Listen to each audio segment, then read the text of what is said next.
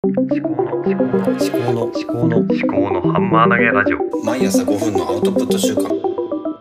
考のハンマー投げラジオ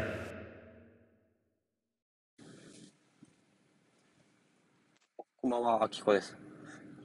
令和3年11月18日木曜日、18時8分です。これから帰る車の中です。はい。と折りたたみ傘が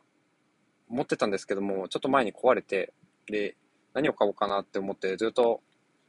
1ヶ月くらいですね、折りたたみ傘を持ってない生活をしてます。すごい久しぶりにそういう生活をしてます。もうずっと 大学とか高校の時から折りたたみ傘は必ず持っていました。で、たまたまそんなに雨にやられないと、突然の雨にやられないので、あの、うまくいってるんですけど、やっぱり傘持ってない時に降られると、すごくダメージが大きいので、今持ってるリュックとかも、あの、革製で、マザーハウスの革なんですけども、それが濡れたりしたら、なかなか手入れが難しくなるような気がするんで、折りたたみ傘を買おうと思って、今、ネットでおすすめの折りたたみ傘みたいなの調べたんですけど、実際に Amazon のレビューとか見ると、なんか、あんまりいまいちだとか出てきて、じゃあ何を、何を信じて買えばいいんだっていう感じなんですけども、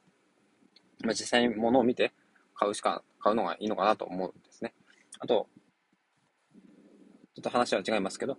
まあ、基礎日本語辞典でいうのを買おうかなと思ってます。日本語の微妙なこうニュアンスの違いとか、その語源的なものから、あの、説明を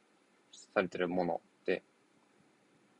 これは、うん、日本人なら持っといた方がいいのかなっていう気がするんですね。で、あの、気持ちを表すとか、時間を表すとか、そういう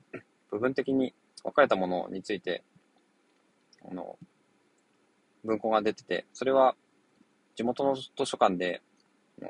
リクエストして、で、その図書館にはなかったので、購入するのか、それとも他の公共図書館から取り寄せするかのどちらかになるんですけども、公共図書館、他の図書館から取り寄せしてくれて、それで、えーどんな本なのかって読みました。で、まあ、サンキュー達夫さんっていうお笑い芸人の方が、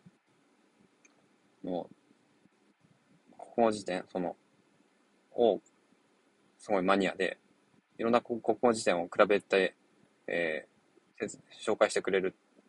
本があったんですけども、それは買ったんですけど、それが本当に面白くて、で、その中で、やっぱり私が一番惹かれたのは基礎日本語辞典。やっぱり私は言葉の 成り立ちとかそういうものに興味があるんですね。英語とかを勉強好きだった時も、英語の語源とかにすごく興味があって、えーそれで、あの、言葉が出来上がっていくっていうのにすごく興味、面白いなと思っていたんですね。ということで、まあ、ちょっとですね、折りたたみ傘と、あと基礎日本語辞典を買いたいなって思いながら歩いてきたところです。これから帰ります。ではまた聞いていただきありがとうございました。